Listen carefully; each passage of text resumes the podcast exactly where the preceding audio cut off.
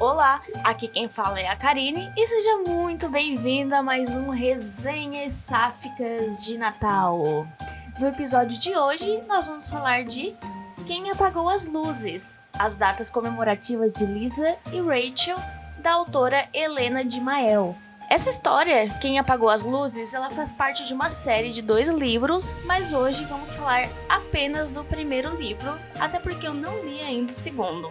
Mas são contos extremamente pequenos, bem rapidinhos.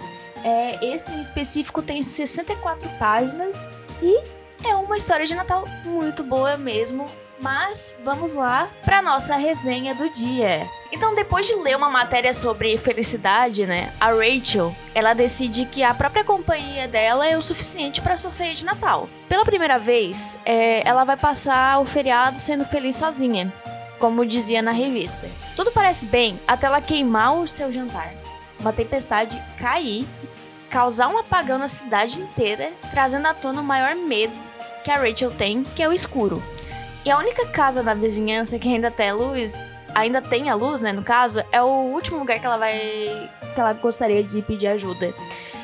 A Rachel e a Lisa, que é essa vizinha dela que a casa tá com luz, é, elas eram amigas inseparáveis na escola até não serem mais, né? Acabou ali. E as duas, mesmo sendo vizinhas, elas se evitam.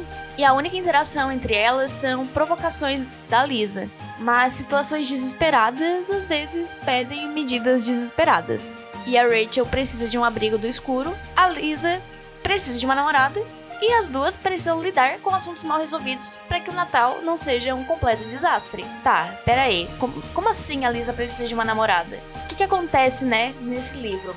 Basicamente, é, ele é um conto de romance super leve e fofo, né? E aí quando a, a Rachel ela vai se abrigar, né, entre aspas, ali pela na casa da Lisa, ela acaba tendo que entrar num jogo que a Lisa criou ali dentro da casa dela, né? Porque a Lisa, ela não tem uma namorada. E acontece que ali durante a mesa ali, a ceia dela com a família dela, eles estão cobrando isso.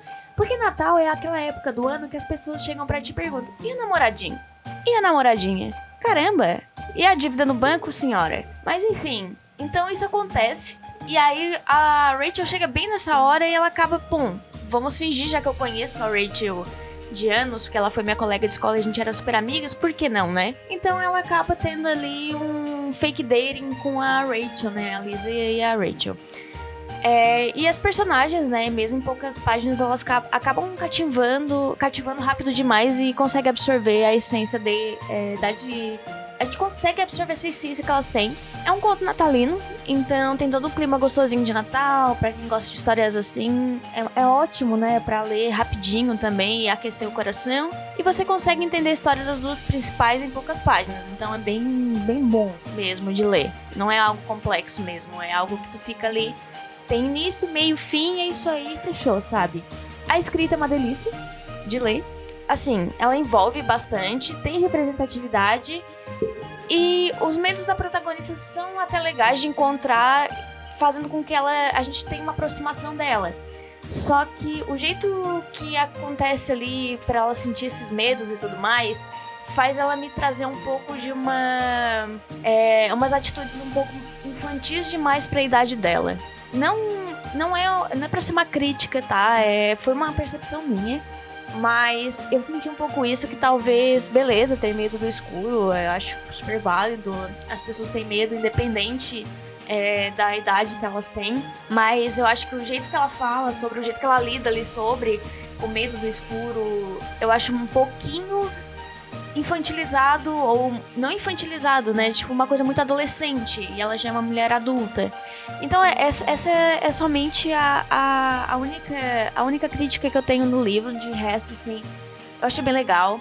Acho o plot do final algo que eu, eu imaginava que aconteceria, mas não, mesmo assim não tira o brilho que é esse conto que é uma maravilha, ok?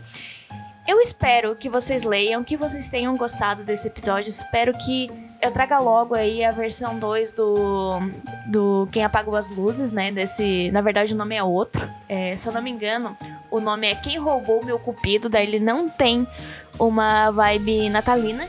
Aí é uma vibe do Dia dos Namorados.